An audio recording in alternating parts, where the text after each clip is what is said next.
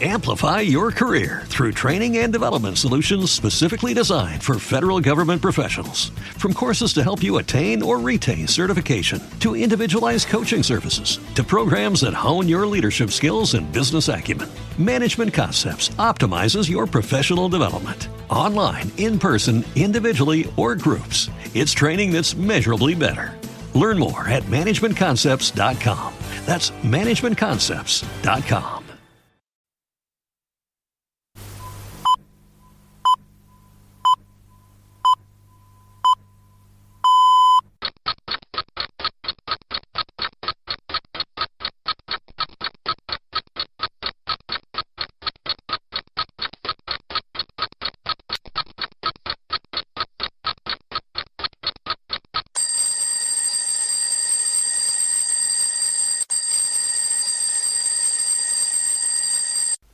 Buenos días queridos amigos, son las 8 de la mañana y es hora ya de que comiences a despertarte.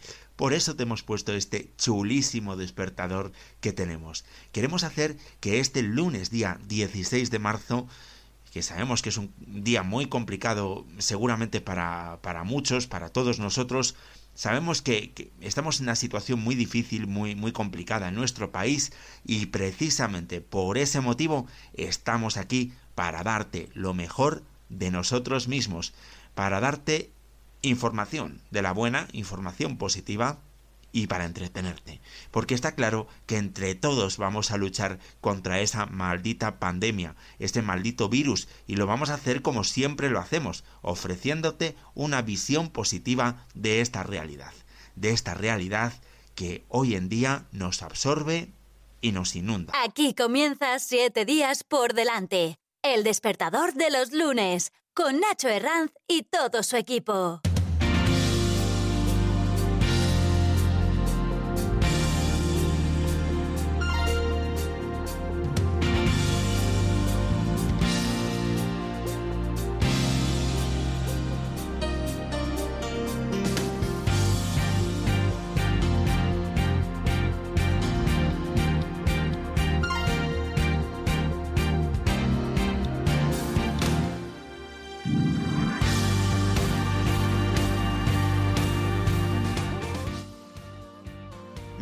Día 16 de marzo del 2020. Nos encontramos en estado de alarma en España y esta es una situación que regula las limitaciones de movimiento que tenemos todos los ciudadanos en todo el territorio nacional. No podemos salir de casa, solo lo podemos hacer para ir y volver de nuestro trabajo si tenemos que acudir a un hospital o a un centro médico, si tenemos que comprar el pan o a la sucursal de nuestro banco o de nuestra compañía de seguros. Entraremos un poquito más en detalle en unos minutos en todas estas medidas que ha aprobado el gobierno.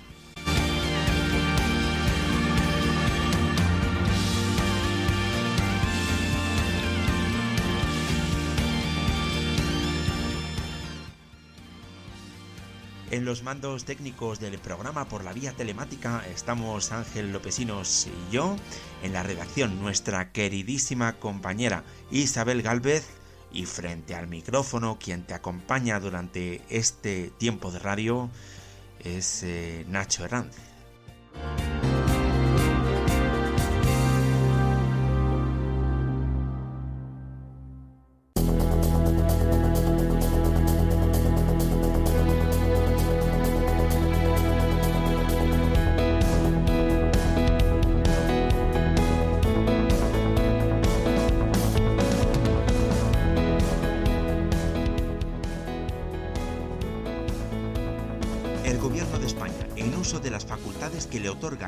Artículo 116.2 de la Constitución española, puede declarar el estado de alarma en todo o en parte del territorio nacional, cuando se produzcan alteraciones graves de la normalidad como crisis sanitarias, epidemias y situaciones de contaminación graves. Desde ayer domingo y durante 15 días en todo el Estado español nos encontramos en estado de alarma, lo que significa lo siguiente. Solo vamos a poder salir de casa para ir y volver del trabajo, para adquirir alimentos, productos farmacéuticos y de primera necesidad, para asistir a centros sanitarios, para la asistencia o cuidados de personas mayores, menores, dependientes o personas especialmente vulnerables, para dirigirnos a entidades financieras y de seguros, para pasear a las mascotas y para llenar el depósito de gasolina del coche. Desde ayer domingo y durante 15 días solo abren supermercados, panaderías, fruterías, carnicerías y pescaderías. Abrirán también las farmacias, las ópticas, peluquerías, kioscos de prensa, papelerías, estanco, tiendas que vendan alimentos para animales de compañías, tintorerías y lavanderías. El resto de establecimientos como pueden ser cafeterías, bares, restaurantes, terrazas, discotecas, teatros, centros culturales, centros deportivos de todo tipo, todos estos establecimientos quedan desde ahora completamente clausurados, completamente cerrados al público por la crisis que estamos viviendo del coronavirus. Así amanece esta mañana de lunes, esta mañana por esta crisis del coronavirus que desde luego nos está cambiando la vida a todos.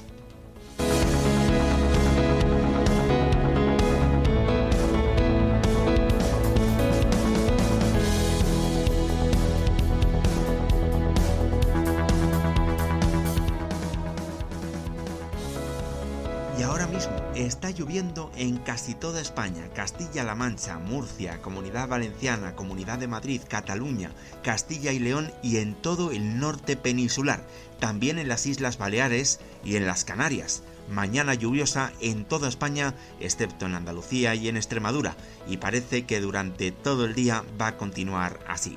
A partir de mañana martes las lluvias ya comienzan a remitir, eso sí, puede que vuelvan durante el fin de semana.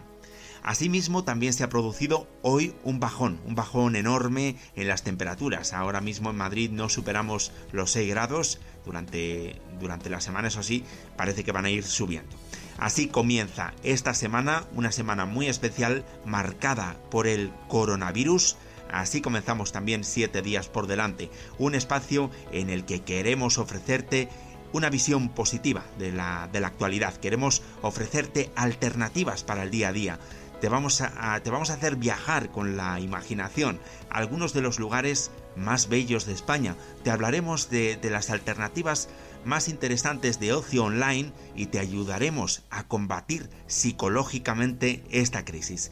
Pero eso sí, lo primero es la actualidad. Damos comienzo ya a esas noticias arrolladoramente positivas. Noticias en positivo.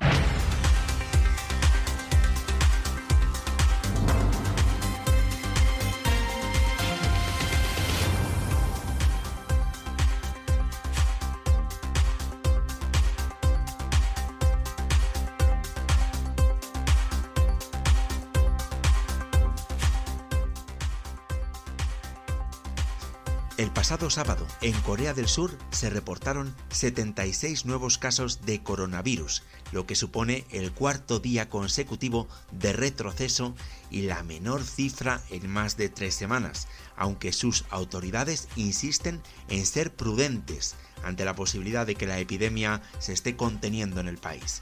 Con estos 76 nuevos casos detectados el sábado, 31 menos que en la víspera y la menor cifra desde el día 21 de febrero.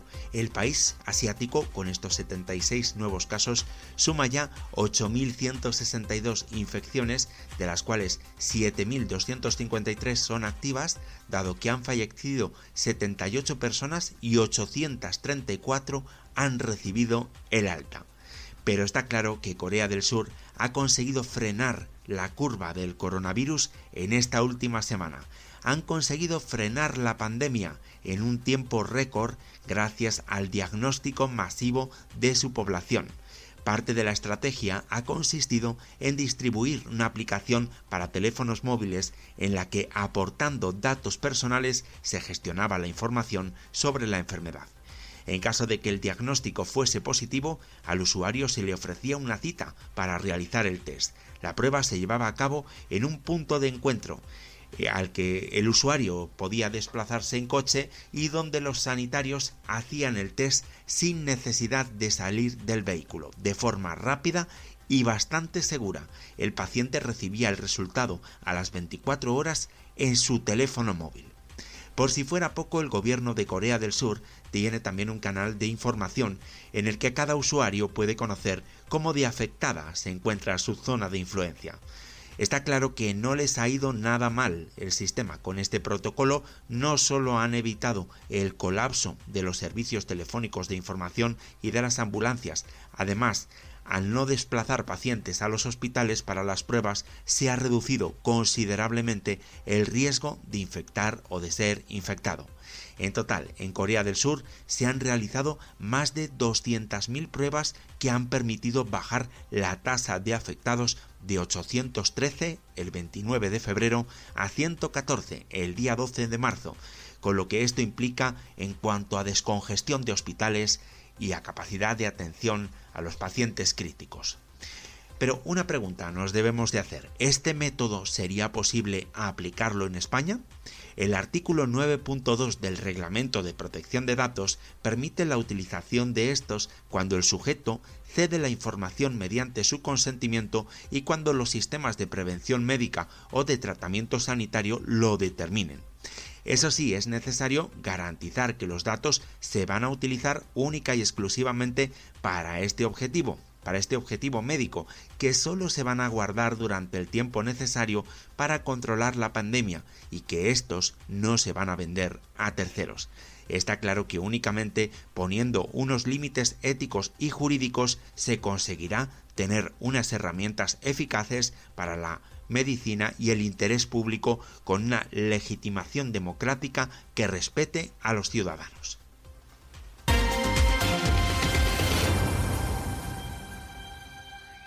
La Aeronáutica Militar de Italia lanzó un poderoso mensaje desde el cielo para dar ánimos y agradecer la valentía de los compatriotas confinados. Formemos un equipo, unamos fuerzas, juntos podemos hacerlo. Así rezaba el emocionante espectáculo aéreo en el que se creó una estela con los colores de la bandera del país, al son de la música y de la voz del gran Luciano Pavarotti.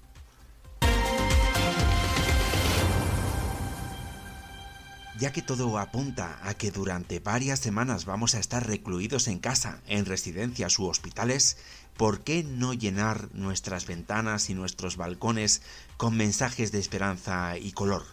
Y qué mejor símbolo, en este caso, que un, que un arco iris. Es una gran iniciativa que podamos mostrar este símbolo al exterior, un símbolo de alegría y de unión, de victoria frente al miedo y a la ansiedad que supone estar encerrado o temer al contagio. Pon un arco iris en tu balcón o ventana y mostremos al mundo que somos mucho más fuertes que el miedo.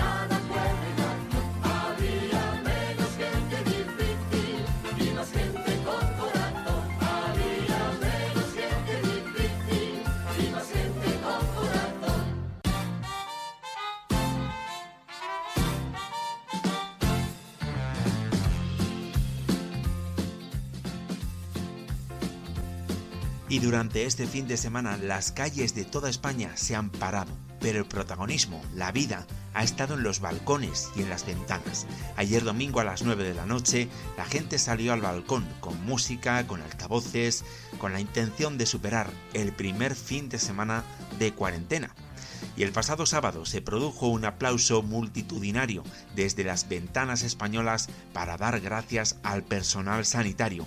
La convocatoria se organizó a través de redes sociales y del WhatsApp también se quiso homenajear al personal de los supermercados, de los servicios sociales y trabajadores de otros servicios que durante estos días continúan trabajando.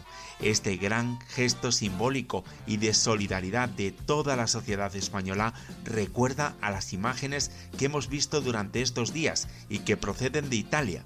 Allí los ciudadanos del país europeo más castigado por la crisis del coronavirus han salido a las ventanas a cantar el himno nacional e incluso han improvisado conciertos desde sus balcones.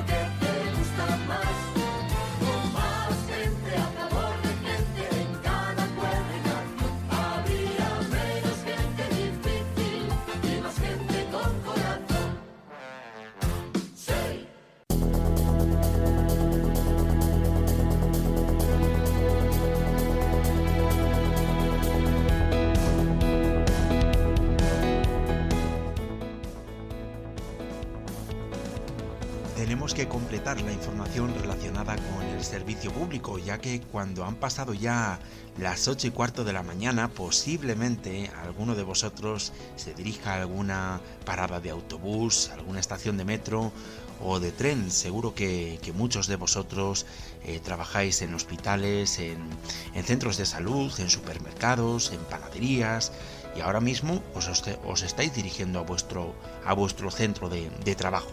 Y es que los operadores de transporte público están reduciendo la oferta total de operaciones en al menos un 50% en los servicios de transporte público de viajeros por carretera, ferroviario o marítimo. Dicho porcentaje se podría ampliar hasta el 60% si se considera necesario. Estos porcentajes de reducción en un 50% se aplicarán también en los servicios de cercanías de media distancia y servicios Avant de Renfe, así como en las líneas de transporte de viajeros por carretera, lo que son las líneas de autobús. Además, en relación a todos los medios de transporte, los operadores del servicio de transporte de viajeros quedan obligados a realizar una limpieza diaria de todos los vehículos.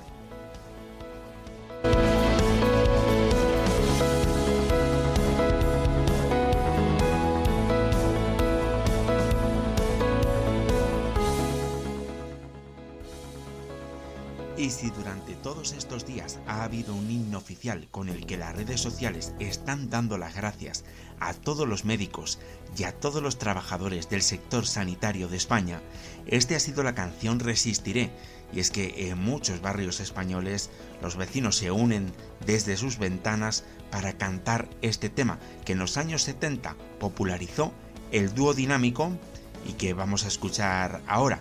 Después hablaremos del miedo y os ofreceremos algunos consejos psicológicos para sobrellevar este estado de cuarentena.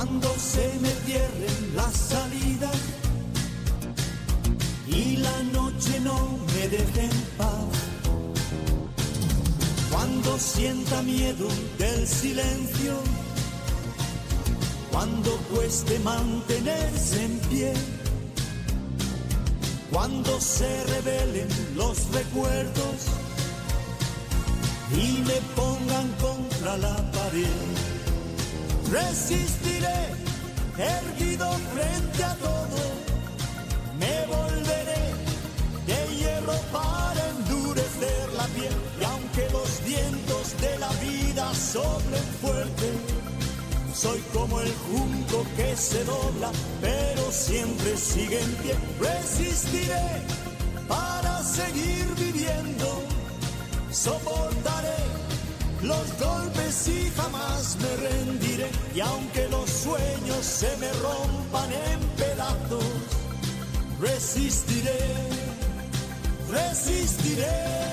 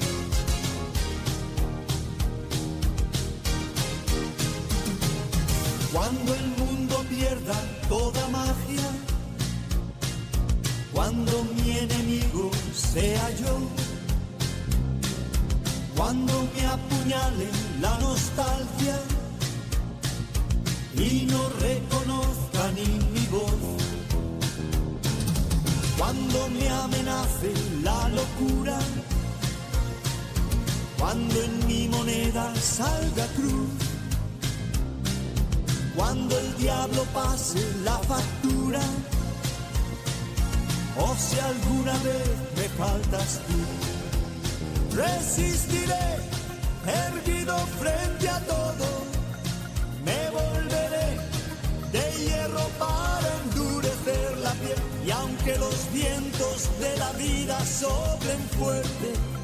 Soy como el junco que se dobla, pero siempre sigue en pie. Resistiré para seguir viviendo. Soportaré los golpes y jamás me rendiré. Y aunque los sueños se me rompan en pedazos, resistiré, resistiré.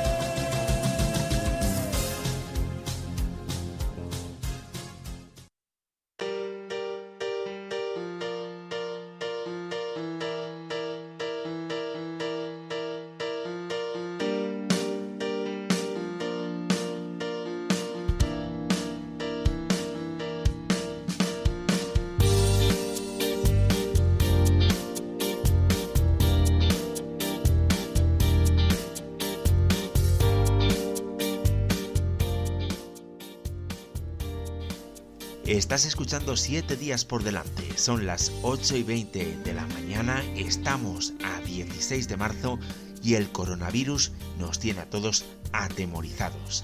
La pregunta que, que nos vamos a hacer es, ¿es bueno tener miedo? Hay que considerar que es una emoción que nos acompaña desde siempre y que posiblemente necesitamos esta emoción. Vamos a escuchar el testimonio de un compañero nuestro, Leopoldo Fuentes Muñoz. El miedo. Un tema propio para hoy, ¿verdad? Con este estado de emergencia en el que todos tenemos que estar aterrorizados en casa. Con esta epidemia que la tratamos como si fuera estuviéramos en tiempos de la peste o de la lepra. Quisiera dar un mensaje mm, contrario al miedo, porque precisamente soy asmático grave y creo que entro dentro del pequeño grupo de los que lo pueden pasar muy mal con el coronavirus. Llevo dos días en casa con fiebre. De hecho, no me han hecho ninguna prueba ni sé exactamente si lo tengo o no lo tengo.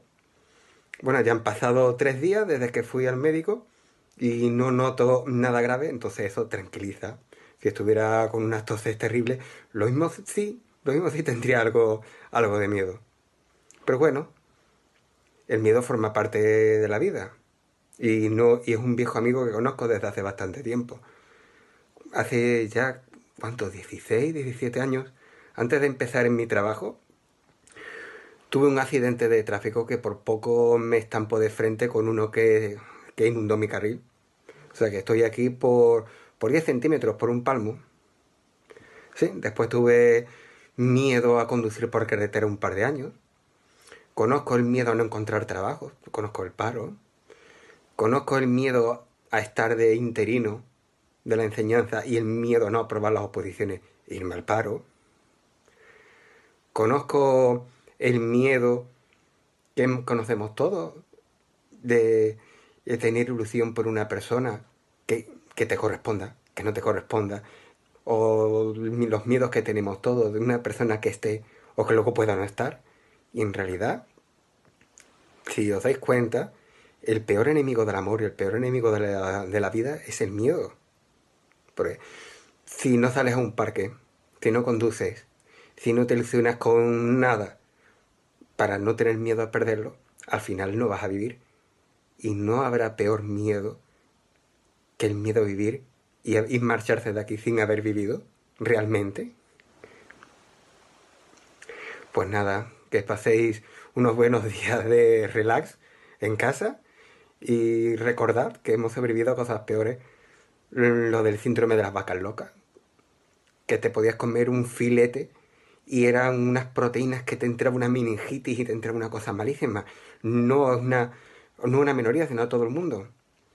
Y ya pasó y ya nos comemos todos los hamburguesas, los filetes más felices que nada. Pues nada, Guardar un lema, el peor enemigo de la vida y del amor, el miedo. Y no hay nada peor que no vivir por vivir con miedo. Venga, hasta luego.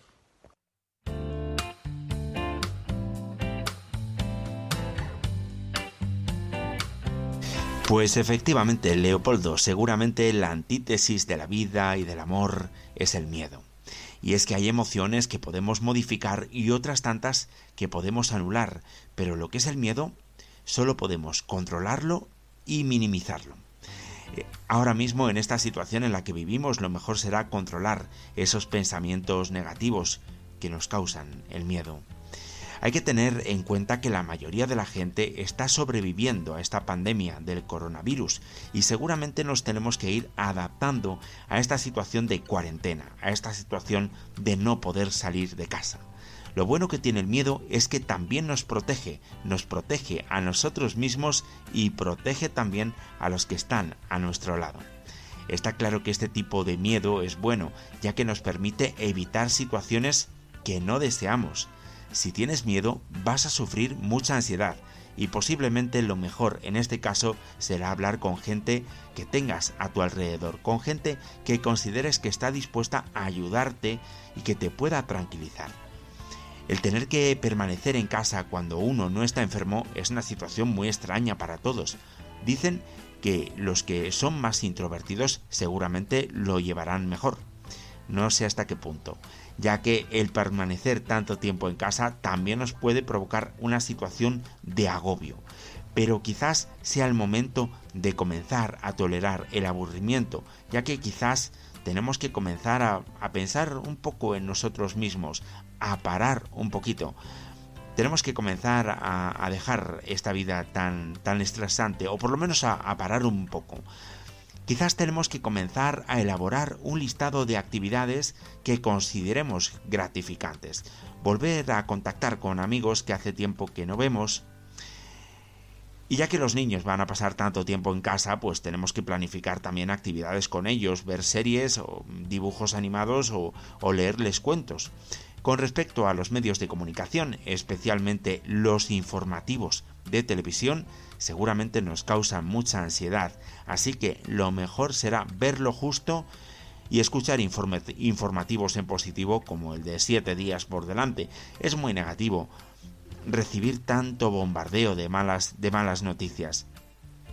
Tenemos que cambiar esos pensamientos negativos por aquellos que son más realistas y que nos hacen sentir mejor. Sin duda, nuestra resiliencia hará que todos superemos con éxito esta nueva situación para nosotros.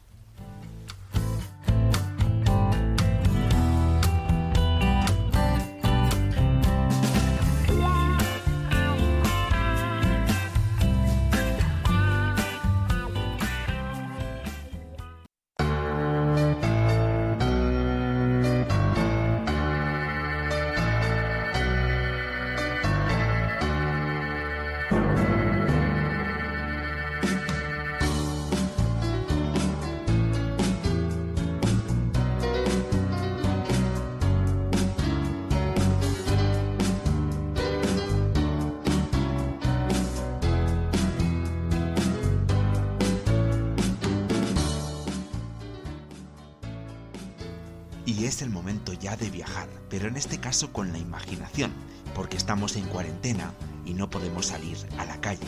Es el momento ya para tomar nota de algunos lugares donde, donde viajar cuando termine este estado de alarma en nuestro país.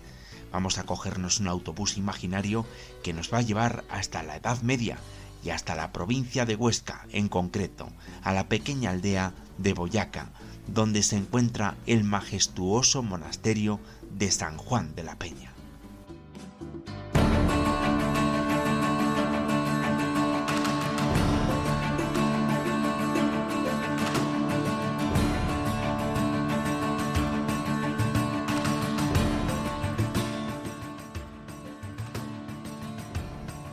San Juan de la Peña tiene un significado semejante al monasterio de Covadonga, en Asturias, ya que por aquí también soplaron vientos de reconquista. Los orígenes de este monasterio cabalgan entre la tradición y la leyenda.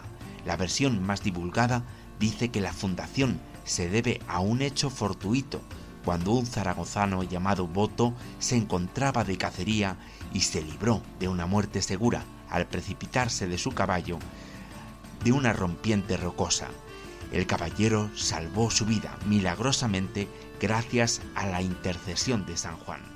Se afirma después que en la cueva existente bajo la inmensa roca se encontró una pequeña iglesia dedicada a San Juan Bautista y el cadáver de un ermitaño llamado Juan de Atares.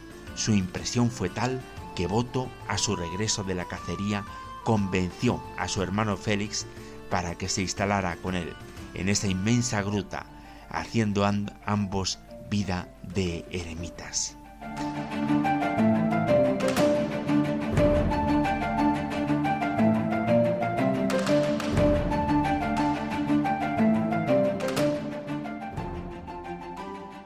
Este sería el inicio del monasterio del que escribía don Miguel de Unamuno. La boca de un mundo de peñascos espirituales revestidos de un bosque de leyenda, en el que los monjes benedictinos, medio ermitaños, medio guerreros, verían pasar el invierno, mientras pisoteaban la nieve jabalíes de carne y hueso salidos de los bosques, osos, lobos y otros animales salvajes.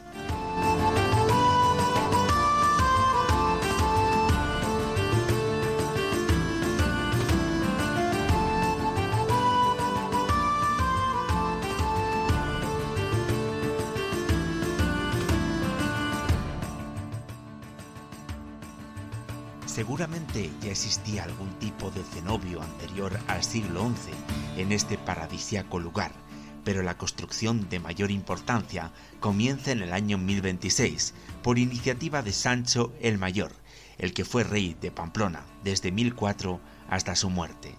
En el año 1071 el rey Sancho Ramírez cede el conjunto existente a los monjes de la Orden de Cluny y favorece su reforma.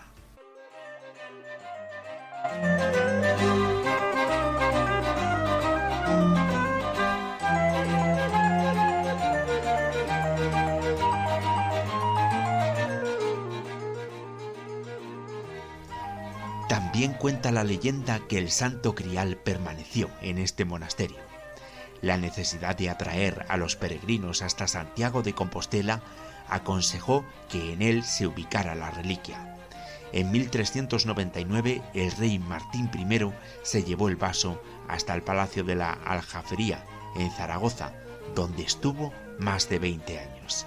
Además, este monasterio de San Juan de la Peña es el primer lugar en España donde se celebró la misa con el rito romano, sustituyendo al rito mozárabe.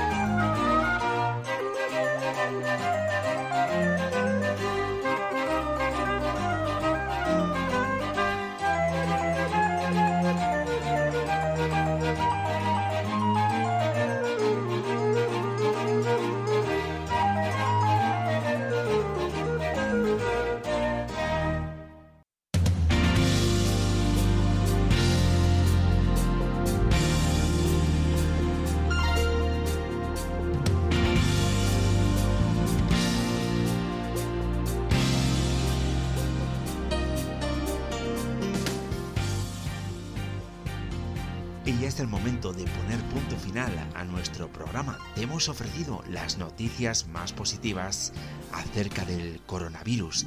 Te hemos hablado del miedo, ese sentimiento que es justo la antítesis del amor y que tan necesario es para nosotros por un lado y tanto nos perjudica por otro. Además nos hemos ido en este viaje con la imaginación hasta San Juan de la Peña. Te recordamos, eso sí, que a pesar de que estamos en cuarentena, nosotros no te vamos a dejar. Nosotros estamos contigo. Te recuerdo que nuestro correo electrónico es eh, oyentes arroba 7 días por delante con la X del por 7 días por delante. Nuestro número de WhatsApp donde esperamos vuestros mensajes el 628 041 073.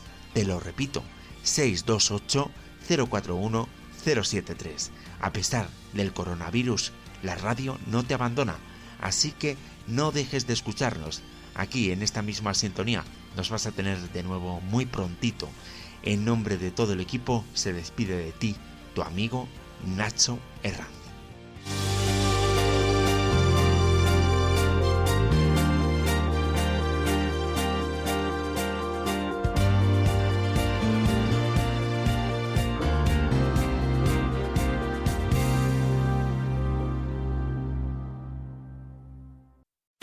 Amplify your career through training and development solutions specifically designed for federal government professionals. From courses to help you attain or retain certification, to individualized coaching services, to programs that hone your leadership skills and business acumen, Management Concepts optimizes your professional development. Online, in person, individually, or groups, it's training that's measurably better. Learn more at managementconcepts.com. That's managementconcepts.com.